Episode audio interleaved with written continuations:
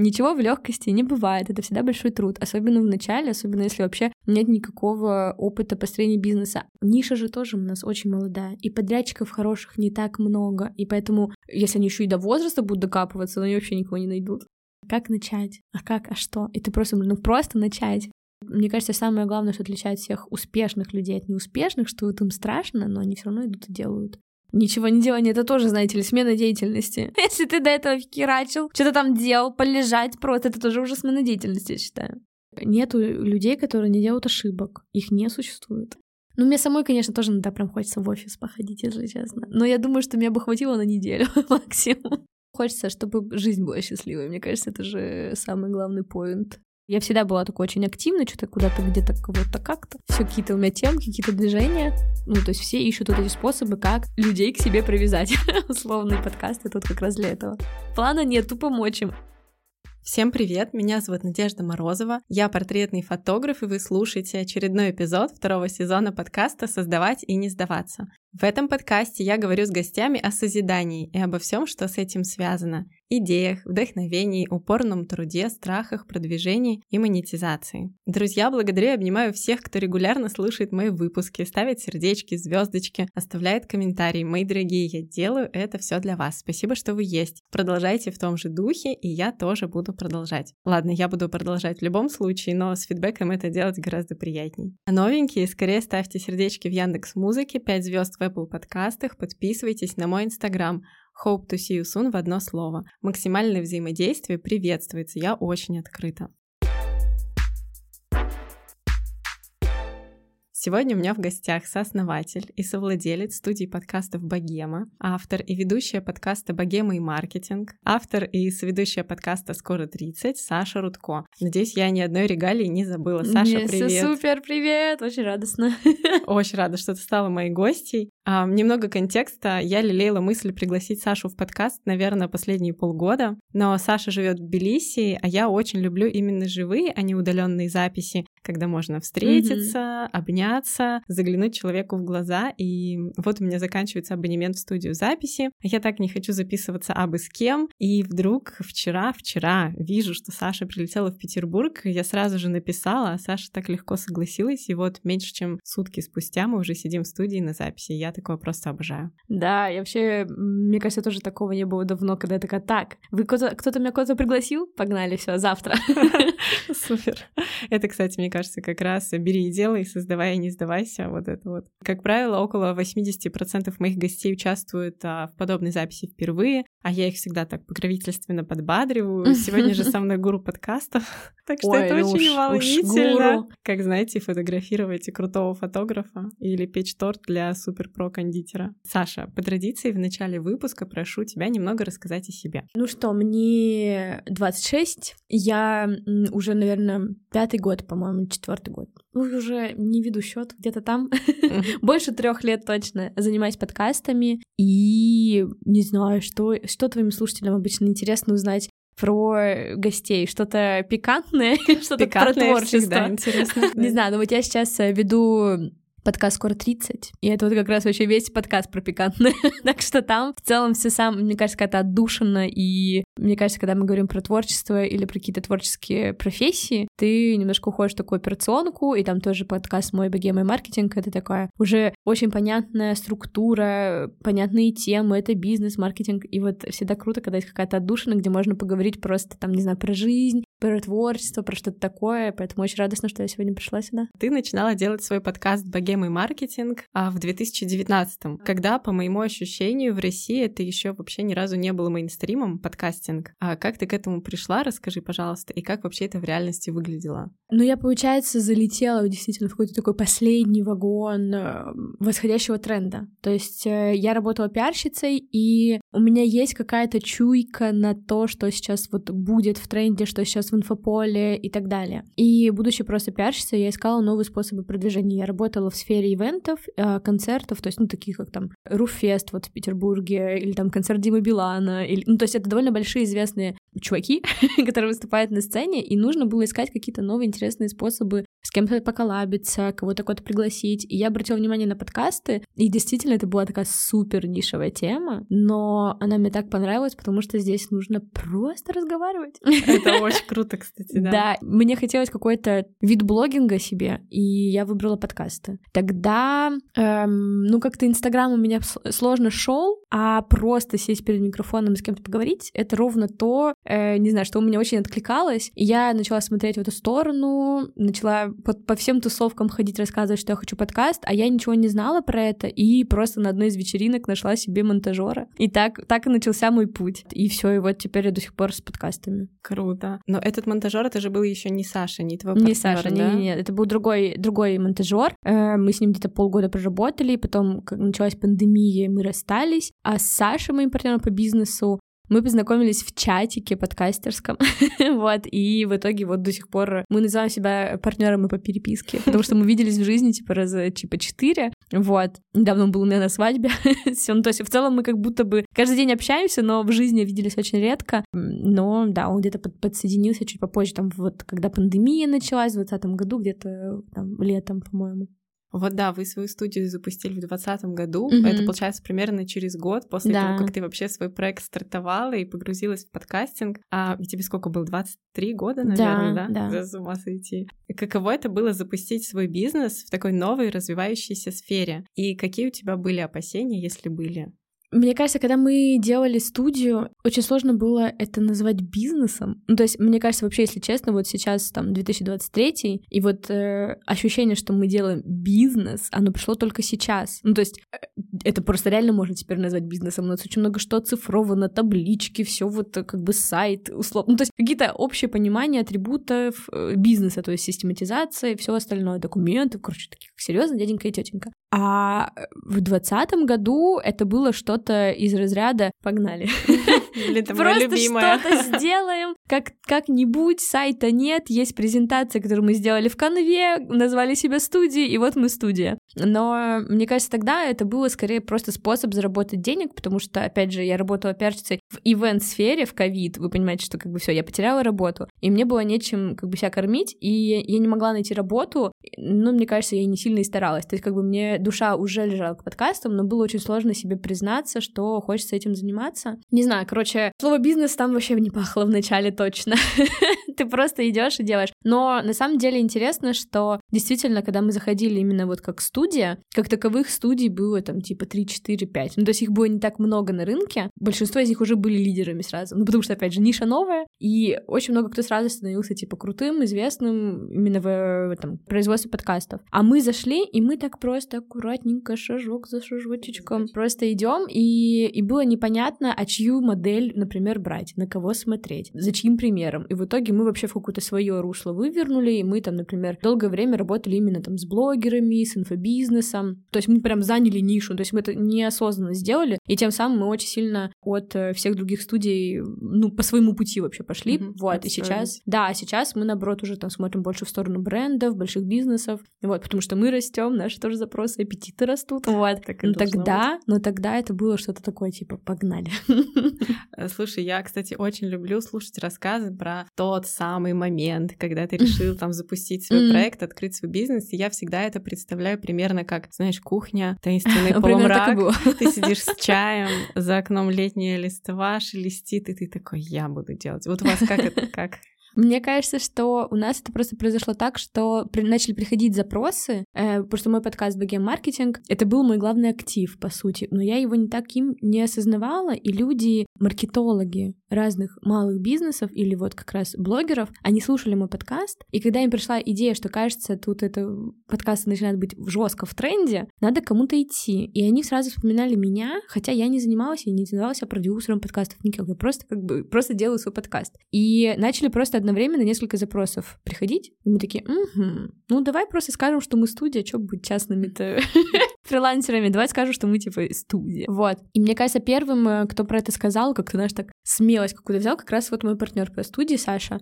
Оба Саши, все. Да, плохого человека Саша не назовут. Вот, и мы, ну так, как бы мы назвались э, студия, Вот до сих пор тоже непонятно, что есть там студия подкастов, просто вот мы с тобой тут сидим, это тоже студия подкастов. И вот мы, а мы, например, продакшн, и вот это вот все, и вот эти все тонкости, оно уже все приходило потом по опыту, но вначале это было прикольно. Я помню даже, когда мы такие, так, мы студия, нам нужна хотя бы, ну, хотя бы фотки красивые. И я приехала к Саше в Москву, мы с ним чуть-чуть пофоткались, мы до сих пор эти фотки иногда используем, там трехлетней давности, и мы, я прям помню эту фотосессию какую-то такую, она была небольшая, но как будто вот с этого момента, типа, официально все началось.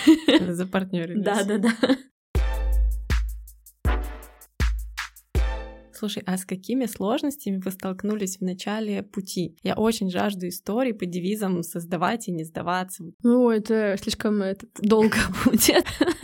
мне кажется, все бизнесы, все проекты, э, не знаю, там в Инстаграме тебе все могут говорить, что у них все хорошо, и они в легкости все зарабатывают, но все это наебалово. Я не знаю, можно ли тебя материться, давай, но по сути это оно. Потому что ничего в легкости не бывает. Это всегда большой труд, особенно в начале, особенно если вообще нет никакого опыта построения бизнеса. А еще, ну, как бы для меня, я работала пиарщиком. Когда ты работаешь пиарщиком, ты учишься работать бесплатно. Ну, в смысле, договариваться на бесплатно. То есть э, вообще вот эта история с оценкой своей стоимости, мне кажется, в начале была самая сложная история, потому что, во-первых, столько, сколько берут лидеры рынка, ты объективно еще брать не можешь, потому что ты, у тебя еще нет ни кейсов, ничего. А, при этом ты понимаешь, что у тебя уже есть опыт, но как его оценить правильно так, чтобы и не, ну, и не маленькую цену поставить, но и не завысить, и, не, и клиента не отпугнуть. Ну, короче, очень много факторов, и мне кажется, в начале пути вот эта история с э, стоимостью и вообще вот цифрами была какая-то самая сложная, потому что все остальное казалось, что а, мы все придумаем, мы все сделаем и так далее. И, ну, и так и было. Мы там довольно интересным у нас был такой момент, что мы как бы поставили какую-то одну стоимость, тогда я помню, и такие, ну, с каждым следующим коммерческим мы просто будем увеличивать на 10-20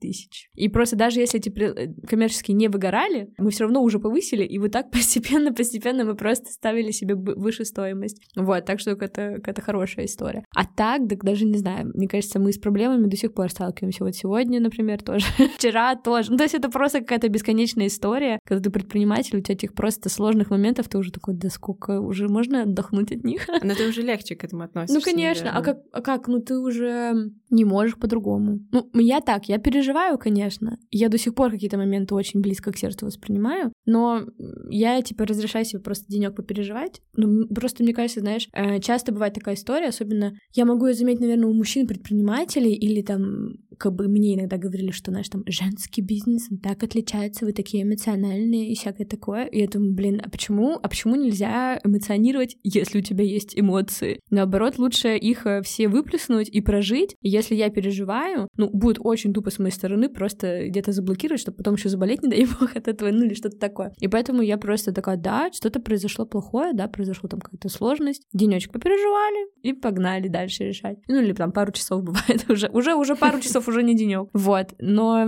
стрессоустойчивость, она просто, ну, нарабатывается. Ты уже просто не можешь только раз за неделю испытывать какой-то, знаешь, этот стресс-фактор. Вот. Так что это все норм. Сразу чувствуется, что у тебя муж психолог. Конечно. Сегодня, как и в прошлый раз, я буду рассказывать о сервисе по подбору психологов. И вот э, как раз муж Саши психолог. Так что мои гости не понаслышке знают какие-то важные и нужные специалисты. А рассказывать я вам буду о сервисе Alter. В прошлых эпизодах я вам уже рассказывала про удобный сайт, про возможность заниматься очно, про строгий отбор, про то, что там представлены специалисты разного ценового диапазона, про то, как я сама в этом году впервые пошла к психотерапевту и с тех пор занимаюсь. Сегодня хочу рассказать о том, что на сайте Alter вы можете, например, найти гид по направлениям психотерапии. А вы знали, что в начале 21 века в мире насчитывается от 600 до 1000 видов психотерапевтических подходов. Однако далеко не все из них проверены временем и экспериментами, и Alter выступает только за те подходы, эффективность которых подтверждена исследованиями в международном профессиональном сообществе. Например, вы можете можете подробнее почитать о том, в чем заключается гештальтерапия, о том, как вы можете корректировать мышление с помощью когнитивно-поведенческой терапии, или о том, что в клиентоцентрированном подходе каждый человек может стать лучшей версией себя. Или сразу заполняйте анкету и подберите специалиста конкретно под свой запрос. А по моему промокоду Hope to see you soon латиницей в одно слово вы получите скидку 20% на первую сессию. Помните, что используя именно мой промокод, вы помогаете моему проекту. Дослушайте подкаст и переходите по ссылке в описании. Ваша классная жизнь ждет вас. Психологи — это очень важно, так что, ребят, всем рекомендую. Вы с Сашей, твоим партнером по богеме, запустили свой бизнес, находясь в разных городах. Угу. Может быть, даже в разных странах? Или пока Нет, пока в городах? Э, запустились в городах. в городах. Это сейчас мы в разных странах уже. И вообще с самого старта, как я понимаю, вся ваша команда работает удаленно. Угу. Мне кажется, это максимально прогрессивно, и можешь рассказать про плюсы и, может быть, минусы такого подхода. Слушай, ну вообще у меня не было опыта работы офлайн э, уже очень давно, поэтому, знаешь, как будто бы уже только одни плюсы во всем этом есть. Но наверное, главный э, минус онлайна только в том, что вы не можете встретиться все вместе. Конечно, вот каких-то таких планерок не хватает, но все остальное в целом у нас настроено хорошо. То есть у нас есть э, там еженедельные планерки. Сейчас мы даже ввели уже даже там два раза в неделю планерки со всей командой. У нас команда разбросана везде. Кто-то в других странах живет, кто-то живет в других городах, там, не знаю, Краснодар, Нижний Новгород, Иваново. Вот у нас сейчас есть даже. Вот, наши управляющие вообще живут в Хабаровске. И мне кажется, наверное, там вот история с Хабаровском, э, другим часовым поясом, это иногда бывает проблематично, но как-то мы уже привыкли. И это все не кажется уже какими-то сложными задачами. И как будто, не знаю, я уже даже, наоборот, даже не могу представить, чтобы мы все вместе были в одной локации. Вот, так что тут э, в зависимости от того, ну, не знаю, если человек умеет сам по себе онлайн хорошо работать, как будто и не требуется офлайн. Это же история про то, что про самоорганизацию. И мы команде очень доверяем. Нам главное, чтобы они просто вовремя выполняли задачи. А так нам без разницы, где они это делают, когда они это делают. Не знаю, пока по дороге идут, или пока сидят в кафешке, или сидят в офисе. Ну, то есть нам без разницы, поэтому мы просто как бы смотрим на то, как работает команда и какие у нас есть результаты. И все дедлайны у нас все вовремя. Так что, ну ладно, не все, тут уж не буду так уж говорить, но мне кажется, онлайн супер. Круто, потому что, мне кажется, некоторые такие более старые компании относятся к этому настороженно как-то так. Слушай, не знаю, мне кажется, что когда началась пандемия, очень много кто перестроился, и сейчас скорее входит э, в тренд и в моду история про гибридный формат, когда у тебя есть возможность и онлайн, и офлайн поработать. Но у нас как бы из-за того, что мы просто все настолько разбросаны, нет такой истории. Но круто с командой встречаться. То есть, например, я живу в Тбилиси, у нас есть еще редакторы и продюсеры в Тбилиси, и мы периодически с ними видимся. Это всегда какая-то очень радостная и прикольная встреча. Ну, мне самой, конечно, тоже иногда прям хочется в офис походить, если честно. Но я думаю, что меня бы хватило на неделю максимум. Э, Еще такой вопрос. Были ли у тебя какие-то заплеты или смешные истории, связанные с тем, что вот ты управляешь собственным бизнесом, называешь серьезный ценник, а клиенту сложно соотнести это с твоей молодостью, и возникает какой-то диссонанс. Ведь именно ты отвечаешь за взаимодействие с клиентами в вашем партнерстве, mm-hmm. да? Слушай, ну не было такого, что меня прям спросили возраст mm-hmm. ни разу. Не, ну ты же выглядишь. Да, у меня baby face. Ну что теперь с этим делать? Люди же не знают. Ну, как бы, мне кажется, еще история про онлайн, это же тоже... Я еще маленького роста, и я действительно могу произвести впечатление там 16-летнего человечка. Но когда это онлайн, никто не видит твоего роста, никто ничего не знает, и он как бы, ну, просто такой же молодой там сотрудник, как любой другой. Мне кажется, что уже наоборот, э, есть же большой тренд на то, что наоборот, э, средний возраст кадров везде. Это довольно молодые ребята. И плюс мы работаем в креативной индустрии, в креативной индустрии все нашего возраста. Ну, то есть, мне кажется, порог там типа 35 максимум. И поэтому тут такого нет. Но у нас была интересная история с э, нашей ведущей подкаста «Хакни мозг» Оли Килиной ей 37, и получается, она на 10 лет меня старше. И вот мы с ней, когда делали подкаст, начали делать, она как раз нам рассказала, что, ну, она столкнулась вот с этим эйджизмом чуть-чуть в нашу сторону. То есть, да что они там знают? Они какие-то мелкие, молодые, типа, ребята, да что они там шарят? Вот, но в итоге своим профессионализмом нам удалось ее убедить. И вот мы уже там два года работаем вместе. Мне кажется, это вообще единственный случай. Не было ни разу такого, чтобы нам прям, знаешь, сказали, слишком вы молоденькие. Супер, я, кстати, очень люблю подкаст Оли и слушала ее, она была еще где-то в гостях у несладкого бизнеса, мне mm-hmm. очень понравился mm-hmm. выпуск. Оля супер, это правда. Но мне кажется, это реально вообще единственная история. Мне кажется, это еще, знаешь, больше в основном надуманная какая-то вещь. Не знаю, если бы мы работали с ребятами, там, типа, Северсталью или какой-нибудь такой, типа, mm. знаешь, крупной государственной истории, э, возможно, они бы обратили на это внимание. Но мне еще кажется, что вопрос в нише, ниша же тоже у нас очень молодая, и подрядчиков хороших не так много, и поэтому, если они еще и до возраста будут докапываться, то они вообще никого не найдут. Ты сказала, что ты только в 2023 году почувствовала, что, ребята, у меня свой бизнес. Как это было вообще? В чем для тебя это выражается? Ну, мне кажется, что вот мы ходили на обучение в 2021 году, и мы тогда как бы уже такие, о, мы уже не просто там хобби, не просто какая-то там студия, а уже бизнес. То есть как, как только начинает появляться какая-то серьезность в подходе, для меня это вот уже, наверное, с этого момента началось, что вот мы бизнес. То есть мы прям завели табличку наконец-то, на которой там все написано, расходы, доходы, все наши, ну то есть полная аналитика. Наверное, с этого момента вот пошел такой вот серьезный подход к этому делу. Но, наверное, сейчас просто появилось ощущение, что мы такие, знаешь, полноценные игроки рынка, полноценные ребята, которых уже знают в индустрии, полноценные ребята, там, когда я кого-нибудь зову из компаний, которые раньше мне казались, знаешь, типа, вау, офигеть, я сейчас их позову. Сейчас это прихожу к этим ребятам, такие, Саша, мы знаем твой подкаст, мы знаем твою студию. Это уже ты просто чувствуешь себя полноценным э,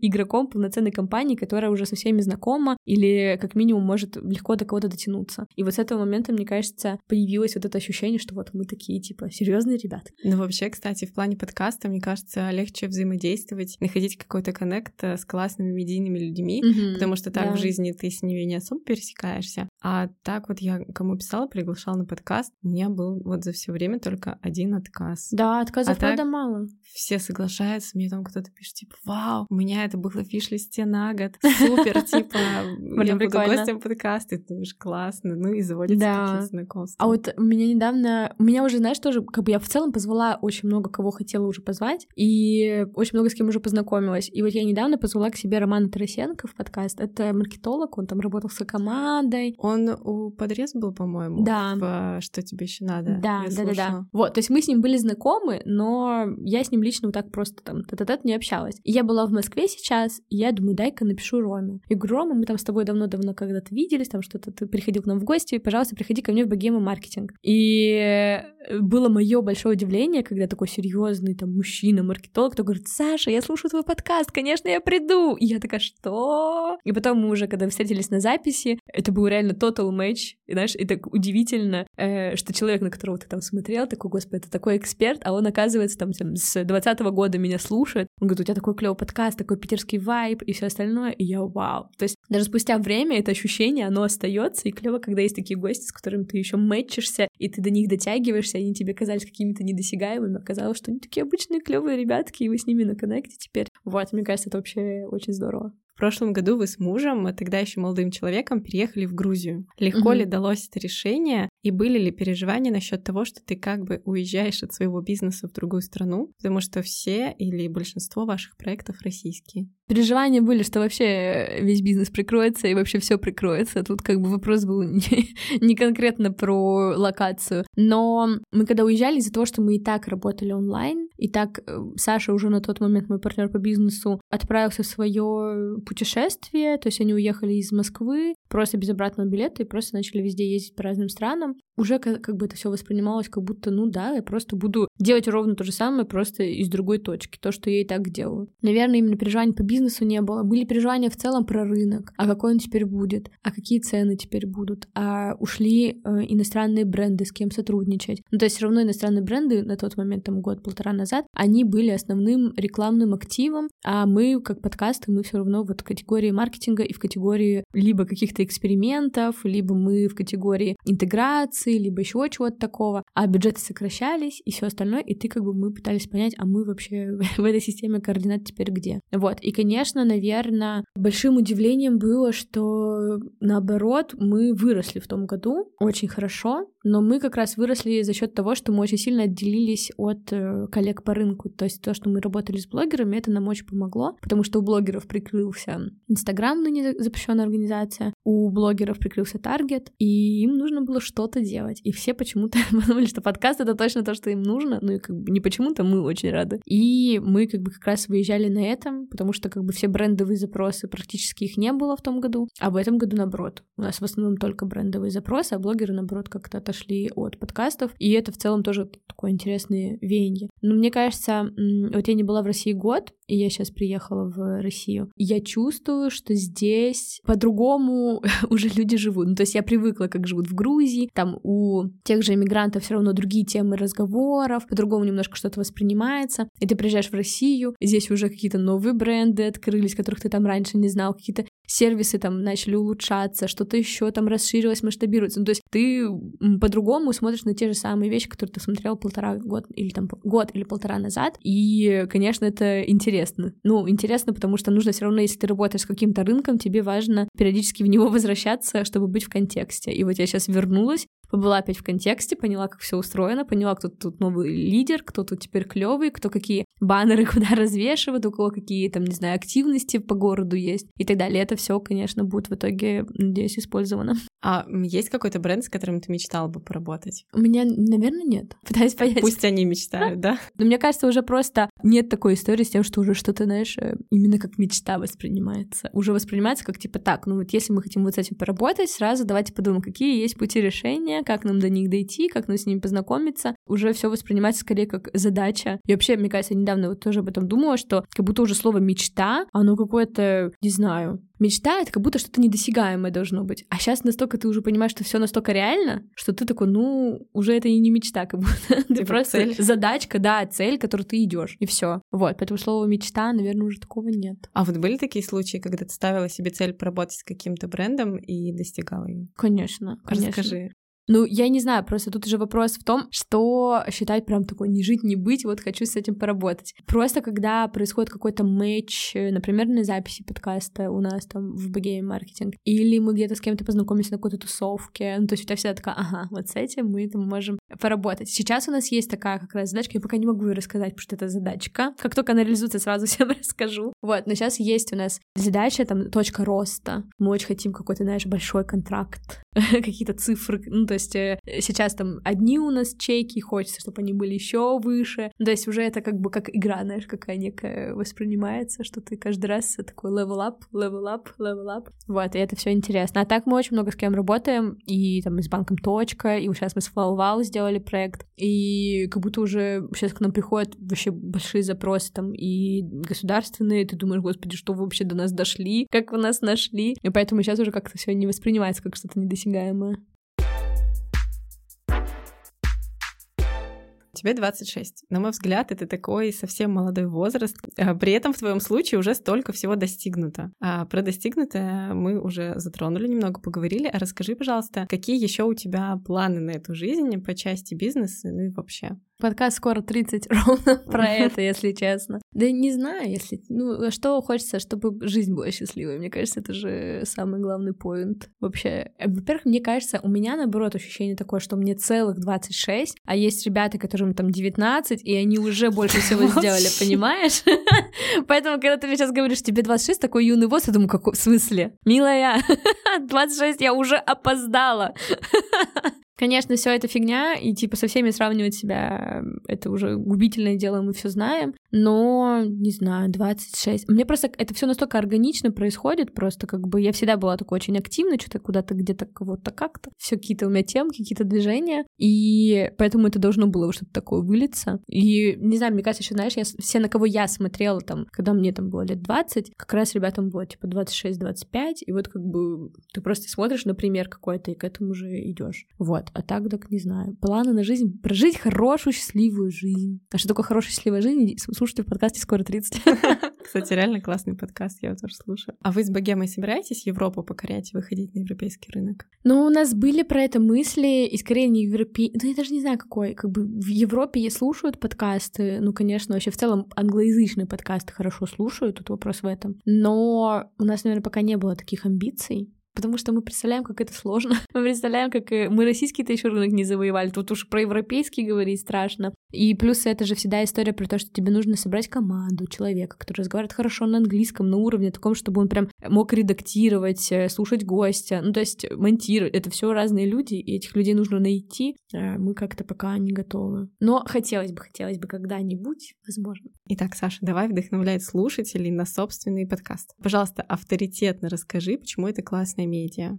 Сейчас, мне кажется, подкаст это уже такая как бы формат лайфстайла людей, когда они едут на работу в машине, гуляют с собакой. Это что-то, что уже вошло в жизнь, и это эфирное время, которое никто не может занять, кроме музыки и аудиокниг. И поэтому быть в подкастах, мне кажется, это такой еще один Э, способ дотянуться до своих там, аудиторий своей потенциальной, продвинуть свою медийность и при этом занять нишу и занять место, где очень маленькая, низкая конкуренция. То есть в подкастах в целом действительно с каждым годом становится все больше и больше подкастов, но при этом прям лидерами или популярными подкастами становятся не все, потому что, ну, порог э, входа действительно сложноват, но если перейти вот эти все сложности технические, я думаю, ты согласишься, на второй-третий выпуск ты уже понимаешь, что как тут все технически устроено, это не самая сложная задача. А если делать, делать, делать, то можно там просто взять э, и найти свою аудиторию тем, что ты создаешь очень много проектов, ну, в смысле, много выпусков. То есть, если ты перейдешь порог 10 выпусков, ты уже молодец, и тебя уже, скорее всего, кто-то знает в индустрии, там, в твоей нише, ты уже собрал какую-то аудиторию, и так далее. И мне кажется, это такой очень э, интересный способ э, общения со своей аудиторией в том числе. Через подкасты очень хорошо передается вайб, передаются твои ценности, твой настрой на жизнь. Ну, в общем, люди могут себя полноценно ассоциировать. То есть либо с тобой как личным брендом, либо с тобой как а, брендом не знаю, там, Coca-Cola или какой-либо mm-hmm. другой бренд. И это все, мне кажется, очень важно в современном мире. Вот. И подкаст, мне кажется, это вот э, про что-то такое душевное, интересное. Не все подкасты делаются с целью бизнеса. Кто-то делает их просто потому, что хочет попиздеть. Например, как я когда-то начала. А, ну и вообще, мне кажется, аудитория подкастов, она гораздо более лояльная, потому что, например, в Инстаграмчике ты пролистываешь там типа сторис 15 секунд, а тут ты садишься и целый час слушаешь человека, это же уровень лояльности какой.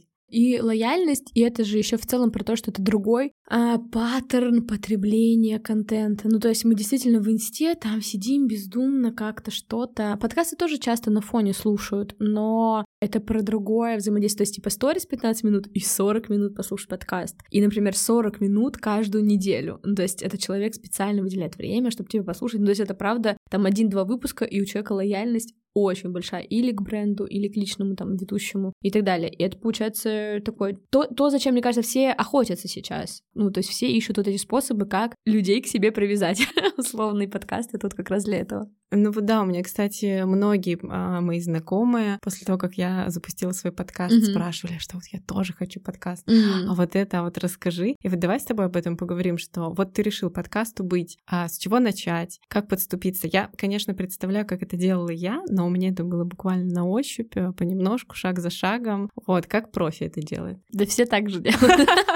Ну, понятное дело, что сейчас ну, уже как бы у нас есть понятная схема, но глобально все, что нужно сделать вначале, это не думать о том, что жесть, я такое сейчас сложное дело делаю. Делать это все по приколу, по каким-то общие поинты сделать самое главное. То есть, например, если есть задачка сделать подкаст, купите книги. Есть несколько книг чудесных, там, как запустить подкаст за две недели, да, или пошумим. Да, что какая-то все равно вводная информация нужна. Купите курс, сходите на консультацию. Ну, то есть, если есть какая-то возможность купить чей-то опыт, я бы рекомендовала это сделать обязательно. Ну а так, подумать над концепцией, подумать, о чем ваш подкаст будет для кого, для чего он вам конкретно. Ну, то есть просто какие-то базовые вопросы, которые ты всегда себе задаешь перед тем, как любой проект сделать. Не знаю, блог, или какой-то ты запускаешь бизнес, или какую-то кофейню. Ну, то есть что угодно. Это просто какие-то базовые вопросы. Для чего тебе это нужно в первую очередь, нужно понять. Дальше ты думаешь, для кого, кто будет это слушать, какие темы я хочу там поднимать, каких гостей я хочу приглашать. И уже из этого всего вырабатывается концепция, а дальше нужно просто садиться и писать. Просто начать. Ну да, да про гостей, кстати, если вообще это подкаст, интервью, может, у тебя будет какой-нибудь. Может быть, вообще другой. моно будешь. Ну, то есть, ну, тут важно, конечно, послушать еще подкасты чужие. Знаешь, тоже бывает такое, что ко мне приходят ребята на консультацию по там запуску подкаста, и такие, слушай, ну я вообще, конечно, не слушаю подкасты, и у меня есть вот такая вот идея, ее по-любому нет. И там просто идея, которая, знаешь, там уже 10 подкастов на эту идею. И ты думаешь, ну, супер, молодец, что не слушаешь подкасты. Вот, ну, то есть какой-то такой минимальный анализ надо сделать. Я, вот я не очень люблю там историю с тем, что проведите анализ своих конкурентов, что не надо, просто хотя бы посмотрите, что вообще есть, как бы хотя бы там по одному выпуску послушайте, этого уже достаточно, чтобы просто быть в контексте, понимать, что за ведущие, как они себя ведут, какие темы поднимают, как концепции полноценно звучат, да, там подкаст о чем о чем и так далее. Вот, вот такие какие-то моменты обязательно сделать, мне кажется, а так, так, ну, не обязательно прям все, все, все подкасты мира слушать, конечно. Ну, вообще, у меня, в принципе, любовь к подкастам, ну, точнее, а, желание создать свой подкаст началось с того, что я сама постоянно слушала подкасты mm-hmm. просто. А много, кстати, время. у кого так. Это правда.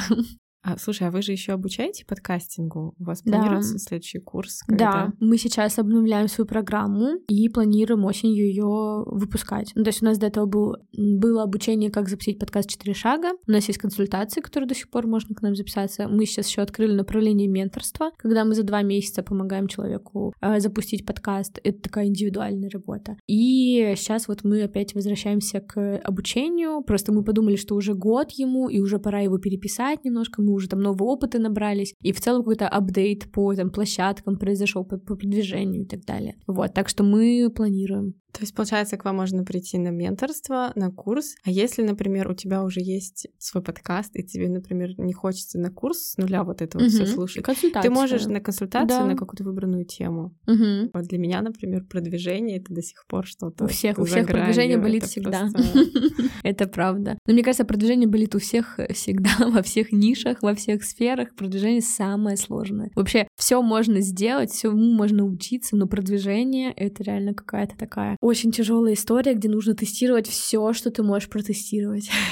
Всегда, особенно в подкастах. Ну вот и, кстати, я, собственно, поэтому и выбрала подкаст-интервью, потому что я рассчитывала, что ты приглашаешь гостя, он к тебе приходит, рассказывает о тебе, и у меня как бы так аудитория растет еще за счет моих гостей, и это очень круто. А один раз, у меня вообще такой случай был, когда какая-то девочка, я просто фотограф, и на меня подписаны там другие фотографы, которые я не знаю, она сделала рилс про подкасты для фотографов, mm-hmm. и он залетел. И у меня аудитория, по-моему, тогда выросла, типа, ну вот я по Яндекс Музыке, например, смотрела по сердечку, mm-hmm. типа, в два раза. Ого. Или даже больше. Просто за счет чужого рилса человека, которого я не да. знаю. Это было так клево. А это, кстати, вот, мне кажется, подкасты очень хорошо растут по вот UGC, э, знаешь, ну, когда тебя люди отмечают в сторис. Или вот у меня тоже просто был какой-то момент, что кто-то, одна какая-то девчонка сделала рилс про подборку подкастов про бизнес или про маркетинг, я уже не помню. И просто за ней начали повторять, и брать ровно те же подкасты. Вообще, вот просто рилсы, знаешь, типа, ну, как бы картинка внешняя только меняется, но подборка рав... ровно та же самая. И там было, наверное, мне кажется, ли... рилсов 10,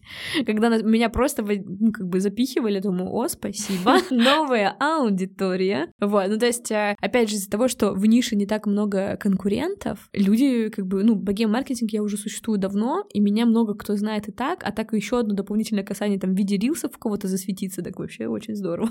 Что бы ты посоветовала людям, которые выбрали какое-то дело свое по любви, и они хотят его развивать и превратить в бизнес. Какой бы ты дала совет? Хороший вопрос. Но мне кажется, очень важно понимать, что если ты правда, там, не знаю, горишь и любишь это дело, нужно, не знаю, там вначале принять как факт, что какое-то время ты там можешь поработать просто за идею, а дальше потихоньку-потихоньку это будет давать результат. И это не всегда денежный результат. Иногда это нетворкинг, иногда это какие-то новые э, знакомства, которые как раз приведут тебя к чему-то, где ты уже заработаешь денег. И мне кажется, вот там первое время — это история про то, что ты просто вот нарабатываешь вот эти новые связи, новые нейронные связи, в голове как предпринимателя и так далее. Но когда ты хочешь вот прям бизнес, мне кажется, вначале всегда пугает вот слово бизнес как масштабность, знаешь, как будто ты воспринимаешь, что только там, не знаю, дядечки, тетечки там в галстучках и пиджаках занимаются бизнесом, а ты тут как бы какую-то фигней страдаешь. Вот, и мне кажется, что вот если вот это все отбросить и просто наслаждаться самим процессом, то это все гораздо легче идет, потому что вот мы делали как раз тоже в подкасте «Скоро 30» выпуск про найм или бизнес, и вот у нас одна из ведущих, она как раз работает э, в найме, в креативным директором бренда Refill. И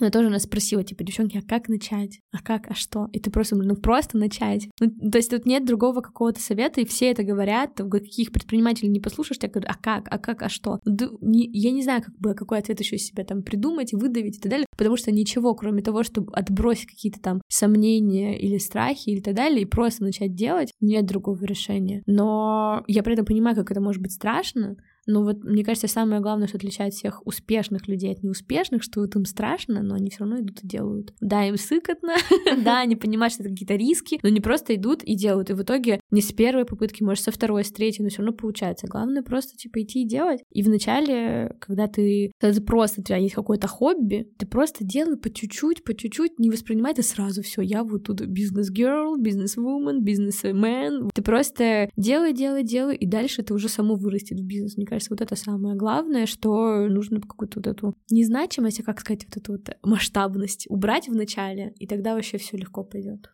Круто. У меня вот недавно была в гостях Лена Смирнова, она рассказывает про личный бренд, и я mm-hmm. тоже ее спрашивала про продвижение, и один из ее советов вот как раз в конце выпуска был «делай, делай, делай ровно твои слова». Да, а потому что нет другого. Вообще, вот просто, знаешь, вот мы тоже там делали подкаст «Ширичек», и все спрашивают там, «Ширичек» про продажи подкаст, там, а как, а что? Да нет другого вообще, вот просто нет других ответов ни у кого, просто херачить.